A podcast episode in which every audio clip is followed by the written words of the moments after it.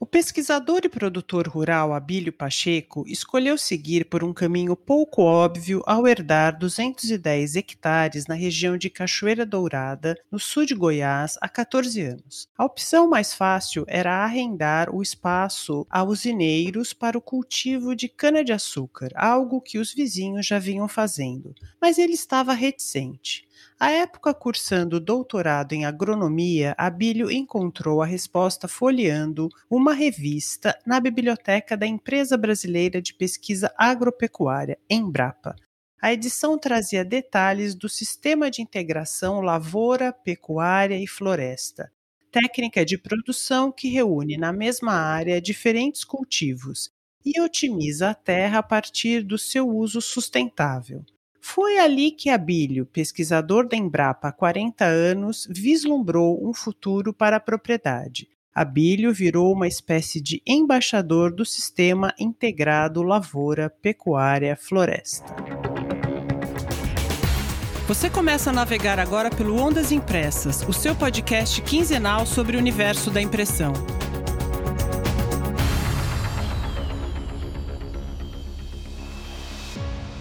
Olé, olé, militantes da impressão, eu sou Tânia Galuzzi e comigo Hamilton Costa. Tudo bom, Hamilton? Tudo bem, Tânia, e você? Tudo bem, pessoal? Sempre um prazer tê-los aqui conosco. Querido ouvinte, querido ouvinte, deixa eu explicar essa introdução.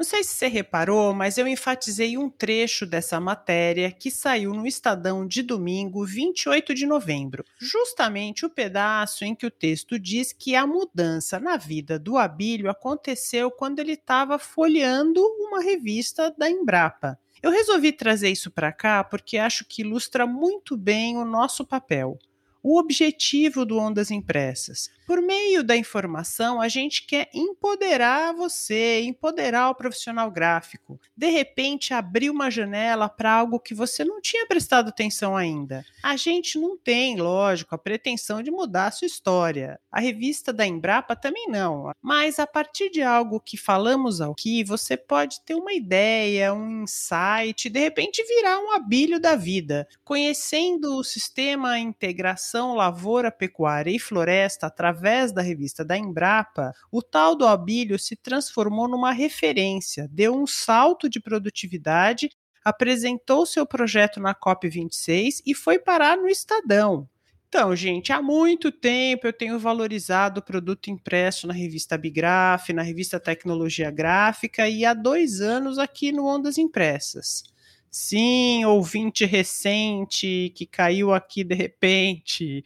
O Ondas Impressas está no ar desde fevereiro de 2020 e este é o último episódio de nossa segunda temporada, o 44 programa do Ondas. Incrível, então, né? 44 já.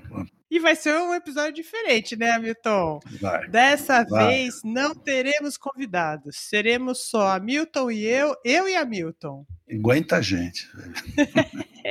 e neste episódio mais caseiro, vamos aproveitar para fazer uma retrospectiva um pouco do que vimos neste ano e lançar um olhar para 22. E no meio disso teremos o quê? O momento falha nossa, os erros de gravação.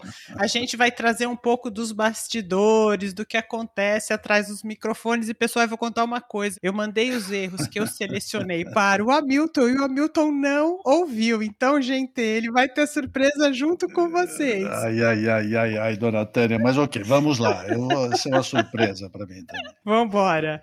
Bom, gente, antes do falha nossa, vamos vamos falar aqui do que, que aconteceu ao longo do ano, vamos avaliar um pouco esse ano. Vamos lá, Milton. No primeiro episódio deste ano, lá em março, a gente tratou da escassez de matéria-prima, principalmente papel e plástico, para a produção de embalagens foi uma situação super crítica, né, Milton? Sim, quando sim. o pessoal estava desesperado mesmo atrás de matéria-prima. E a gente sabe que quando sobe o insumo e o mercado está em crise, a indústria de impressão ela fica ensanduichada entre o fornecedor de matéria-prima e o cliente, não é? Pois é, e, e, que na verdade isso ainda perdura, não diria em boa parte, mas perdura, quer dizer, trazendo dificuldades eh, de repasse ao cliente final. Né? Aumenta a energia, aumenta a inflação, câmbio, são pressões que atingem a indústria, que tem que buscar alternativas em produtividade para poder manter alguma coisa da sua margem. Né? Fora isso, a própria recuperação do mercado vem sendo gradual. No ano passado, segundo o IBGE, o item atividades de impressão, que engloba impressão comercial, promocional, boa parte do editorial, caiu praticamente 38% no total do ano, enquanto que até setembro desse ano havia subido de 31,3%, com alguma chance de recuperar o que era em 19 até esse final do ano, mas ela subiu 31 sobre uma base bem menor. Então, quer dizer, ela caiu 37 e subiu 31. Então, é, caiu 38. A conta continua negativa, é isso? É, a gente espera que nesses três últimos meses, que temos uma perspectiva melhor, pelo que a gente ouve das empresas, a gente possa mais ou menos nivelar o que era em 2019. Mas, é, mesmo dentro desse quadro desfavorável de aumento de custos. É, pelo que eu apurei, a, a, oferta de papel ela teve uma ligeira melhora, mas o que ainda continua preocupando muito o gráfico é o impacto no aumento das commodities, a inflação mundial, a escassez de contêineres que continua, né, Hamilton, sim, que perdura, e a taxa de câmbio muito alta, não é? É, e o câmbio é terrível, porque boa parte dos insumos gráficos são importados, né? então atinge diretamente os fatores de impressão, sem dúvida. E em maio a gente falou do uso de papéis finos com a Cláudia Ferreira e a Sabine Lenz e puxamos um assunto no qual a gente quer se aprofundar em 2022, que é o unboxing, a experiência do consumidor ao receber algo, principalmente comprado pela internet. Tem vários lados isso aqui, né? Mas acho que de um lado, falando de papel e papéis finos, acho que de um lado tem gente que acha que o papel é algo antigo, né? Que o legal é ser digital e coisa e tal e do outro, a gente tem um enorme apelo da sustentabilidade, né? Mais e mais pessoas querendo que tudo seja feito com materiais de fontes renováveis. E eu lembro da Sabine, Hamilton, lá uhum. no, no, episódio que a gente conversou com ela, Sim. dela falando do encantamento do jovem com o impresso porque quem nasceu digital e, e, recebe um impresso sofisticado, cheio de recursos, realmente ele tem aquele impacto ao ver aquele material, ao pegar aquele material na mão, não é? É, e ela fica lá no Vale do Silício, né, lá na Califórnia, e ela tem contato exatamente com essas empresas de ponta né, da, do mundo digital que valorizam materiais impressos até para suas divulgações. Né? Ou seja, a, o avanço do, do, mundo digital é inevitável. Né? A gente já começa a ver essas novas uma do metaverso que está indo o Facebook, isso vai crescer muito, do tal do NFT, né, que tem uma tradução horrível de token não fungível, mas que, enfim, são objetos digitais que começam a valer muito. Aliás, outro dia mesmo saiu notícia de, de, um pessoal que comprou um terreno numa certa uh, propriedade virtual por 2,4 milhões de dólares para fazer um shopping para avatares. Mas assim, enfim. Não, não acredito. É, ah, isso, Milton, isso é fake news. É não, sério isso? Saiu, você falou do Estadão, ah, saiu no Estadão. Ainda apresentei isso numa palestra semana passada. Está lá, Daceland, acho que é o local que eles estão. Eles vão construir um shopping para os avatares que virão aqui do Facebook e tudo mais. É um negócio bastante louco. Eu espero que seja melhor do que aquela Second Life. Lembra daquilo? Eu Gente, lembro. que negócio bizarro aqui. Uma Second Life com nova tecnologia, ainda mais aprofundada. Né? Mas seja como for, a gente ainda vive no analógico. Na verdade, está vivendo essa mescla do analógico com o digital. E o caso das lojas online grandes eh, sites como Magalu, etc., crescendo vertiginosamente, mas ao mesmo tempo eles crescem as lojas físicas também. Ou seja, essa interação é cada vez mais complementar e são cada vez mais importantes. A gente vê informações e matérias online, histórias e textos físicos. Mas eu acho que vai ter oportunidade para gente lá nesse metaverso, não vai? Eu participei de uma palestra que o Clóvis Castanho fez agora na Semana Tecnologia Gráfica do Senai, onde se falava exatamente isso, quer dizer, no próprio metaverso, com a integração você usa óculos, onde você vê realidade aumentada e várias coisas, os materiais impressos são impulsionadores disso também. Então, eles fazem parte desse processo. Ou seja, vamos ter essa mescla do analógico e do digital. A realidade é que muitos habitantes desse planeta ainda não têm acesso ao digital e nem todos estão efetivamente integrados nisso. Né? Outro aspecto que você falou é sustentabilidade. Uhum. Eu diria o seguinte, que é um destino a ser buscado, né? como a gente viu na COP26. E a preocupação e a pressão só vão crescer. De novo, olhando o que a discussão da COP, né, você vê que é sempre uma questão de custo. Veja só, o carvão, que é uma pressão imensa, mas com a utilização na China, nos Estados Unidos, etc., porque ele ainda é mais barato que outras fontes energéticas. Muita gente fala que árvore derrubada vale mais que árvore em pé, do ponto de vista do explorador, evidentemente. Embora, claro, a Amazônia em pé tem um valor incomensurável, principalmente se o Brasil souber tirar proveito disso. Né? Mas enquanto essa lógica econômica prevalecer, essa virada demora um pouco mais, mas a gente espera efetivamente que vai acontecer. No caso do nosso setor, a busca por materiais de fontes renováveis favorece muito o papel pressiona o plástico e, portanto, soluções estão sendo cada vez mais buscadas, o que é bom, que vai ser bom para o setor.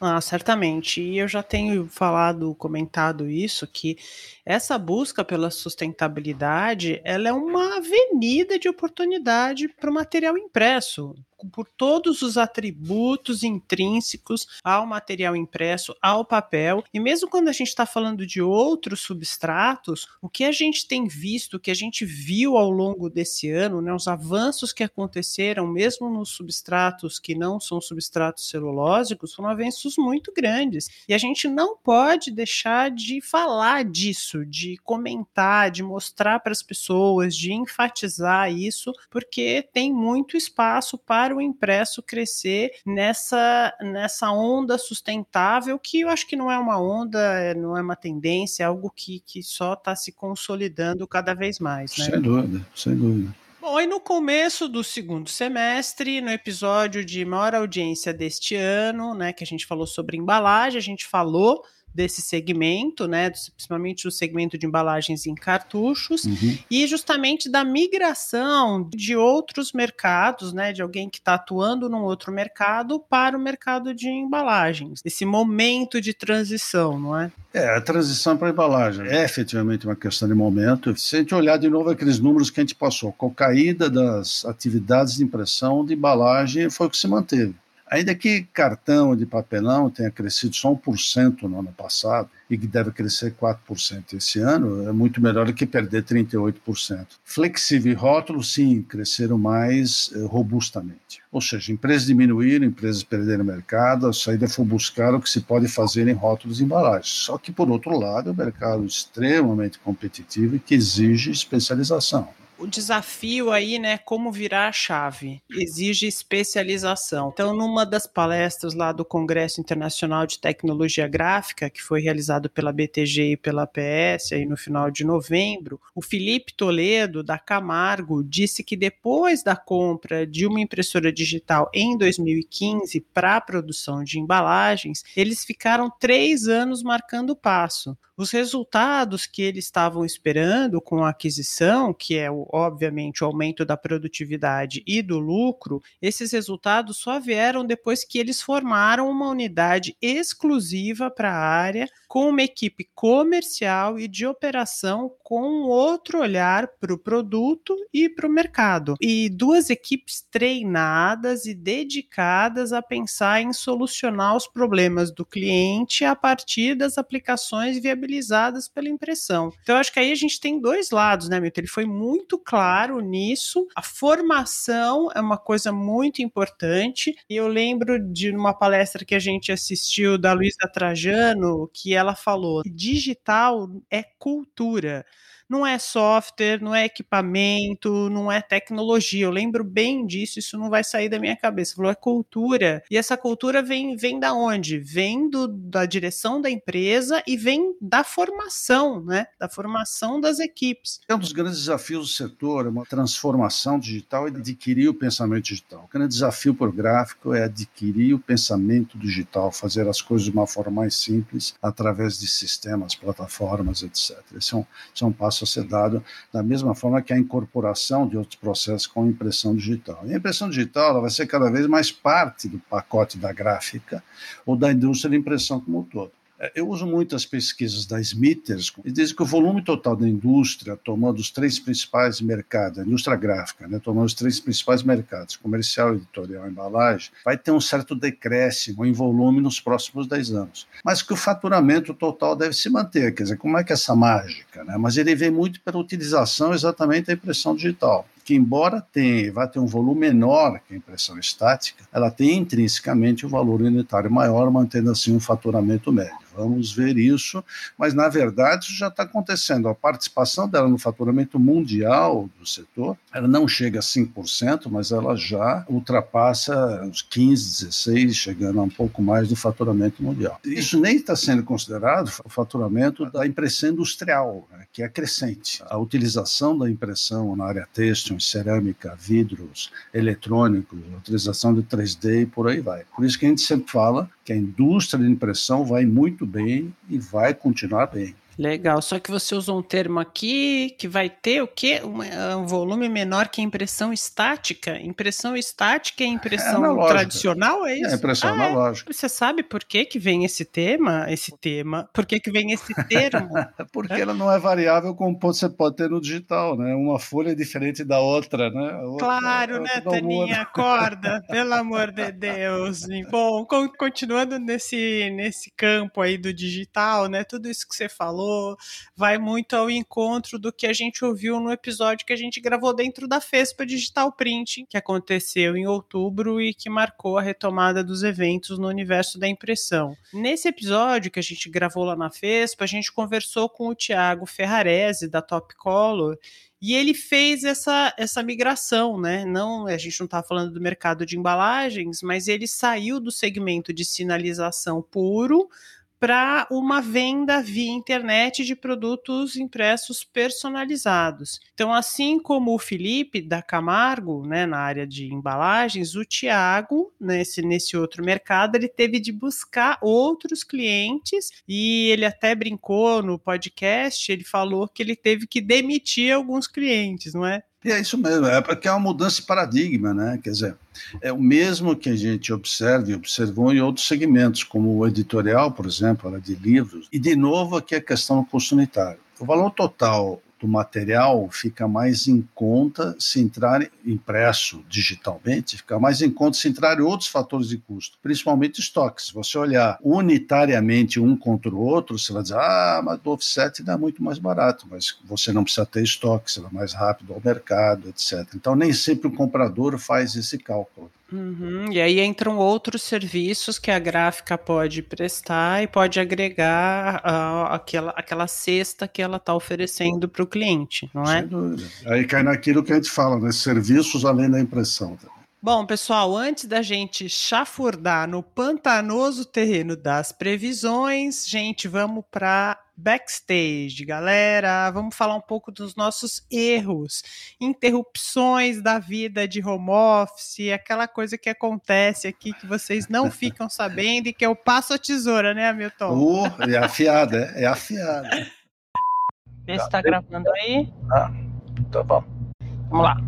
É, nem todos são páginas lindamente impressas, né? Papel offline e tal. Hamilton, Hamilton de novo. É, não é papel offline, não. Papel off-white. papel offline tá ótimo. A gente fala tanto em online. Vamos lá. Tudo certo? Tudo bom? Tudo certo. Ixi, Maria, mas eu tô como eu. Não, eu escrevi eu. Não, então, mas eu também tô como eu. Como é que é, eu tô aí? Você é você. Não, eu sou eu, você é você. Então vamos lá, gente. Sejam podcasts doutrinadores. Com, com Deu branco no final. Vamos lá. Vou beber água. Gente, com a pandemia, minha casa virou escritório para quatro pessoas: eu, meu marido e minhas duas filhas. E quando eu tenho que gravar, como neste exato momento, eu toco terror aqui, todo mundo fecha as portas, saio brigando com todo mundo. Não preciso brigar, não, brincadeira, mas, sabe, fico assim, gente, pessoal, silêncio, por favor. Então, sem a compreensão máxima do meu marido e das minhas filhas, nada disso seria possível. Então, obrigado, família. Grande beijo. Por ouvirem até o final. Aproveita para compartilhar esse. Peraí, que tem um telefone aqui, Hamilton, dá só um minuto. Peraí. Ele já tinha tocado antes também. É, então, mas quando você está falando não tem problema. Vamos lá. É isso aí. Peraí, que ele vai abrir a porta. Não vai abrir a porta. Agora, nada supera os problemas com os microfones, principalmente o seu, né, Hamilton? Eu sei, acho que é mais um problema do seu ouvido, mas enfim. ah, o que eu posso fazer? Eu tenho ouvido bom, pessoal, não tem jeito. bom, deixa eu explicar para vocês. Ó, aqui, para gravar o Ondas Impressas, desde o início da pandemia, a gente usa um programa de gravação de podcast que chama Squadcast. A gente usa esse programa, né, esse, essa plataforma, não é programa, essa plataforma, porque ela consegue gravar as vozes separadamente para a gente fazer edição de um podcast fica muito melhor. Só que a gente tinha um problema, nós não tínhamos microfones profissionais até bem pouco tempo. E a gente tentou headset, eu até continuei a usar headset, mas o Hamilton não se adaptou ao headset e ele usava um microfoninho de celular. E de vez em quando ele colocava esse microfoninho e esse microfone ficava raspando na roupa dele. E eu ficava doida da vida, né, Milton? É, principalmente na época de frio, né? Que a gente tá vestido igual cebola, assim. Tira uma e continua raspando, tira a outra, continua raspando. Ficar de camiseta no frio. Até perguntei se você já tinha procurado auxílio psiquiátrico para esse seu ouvido. Então, para não ter esse barulho, eu pedia pro Hamilton deixar o microfone fechado quando ele não estivesse falando, mas também não deu muito certo. Hamilton. Ah, mas meu Deus se não dá, vou deixar ligado essa merda. Se tiver barulho, tá bom, deixa ligado, vai lá. Fica um percentual menor mesmo. E seguro é o que você falou, e acaba muita gente comprando e oferecendo para outros, olhando de presente, etc. Antes de eu continuar, Milton, você está raspando no microfone, tá? Mas vou, vou seguir aqui. Segura, segura, segura. Vamos lá. Vamos lá, deixa eu continuar. Você fala puta que pariu, grava também? Depois a gente, no final do ano, a gente vai fazer um melhores momentos e a gente põe só isso. Hamilton, a sua, a sua blusa. Deixa eu ver se você vai precisar ficar pelado hoje. Abre aí sua câmera. Oba! Deixa eu ver. Cadê o seu, seu negócio? Não acredito, meu Deus, esse homem de Deus! Tira essa jaqueta! Põe uma musiquinha aí, põe uma musiquinha. tará, tará. Ai, ai, ai, ai. Vai, vamos lá. Comprar vou... o microfone, eu vou comprar. Com a grana que a gente vai receber, eu vou comprar. Vai, vamos. Compram para mim também. Não, mas é para você mesmo que eu vou comprar. Não, tô brincando, você tá brincando? Eu já vi preço, já vi tudo. Já tá lá, tá, tá no meu carrinho de compra. É só vir pronto, a grana pronto, que. Tá aqui. Já, já Vai, vamos lá. Bom, em setembro, finalmente esse problema acabou. A gente comprou microfones profissionais e a paz voltou a reinar. E a nossa voz está muito bem. A nossa voz ficou maravilhosa. Bom, vamos lá. Agora vamos dar uma olhada para 2022. Antes, eu vou assinalar que há duas coisas que vocês já devem saber do que eu quero falar, que podem jogar por terra tudo que a gente vai falar aqui. Um é a Covid, outra coisa são as eleições. Então, considerando que a Covid continue desacelerando, porque sumir acho que está fora de cogitação, e de que tenhamos eleições nos moldes que vem acontecendo desde a redemocratização, Hamilton, te faço aquela pergunta: quais serão os grandes desafios, os grandes temas para 2022? Olha, mercado e custos, Tânia. Para quem perdeu o mercado, isso aconteceu com várias graças, para onde ir? O que fazer? Para quem está, digamos, estabelecido, como manter a competitividade, como gerar inovação, como superar essa dificuldade de custos que nós vamos ter ainda pelos próximos meses.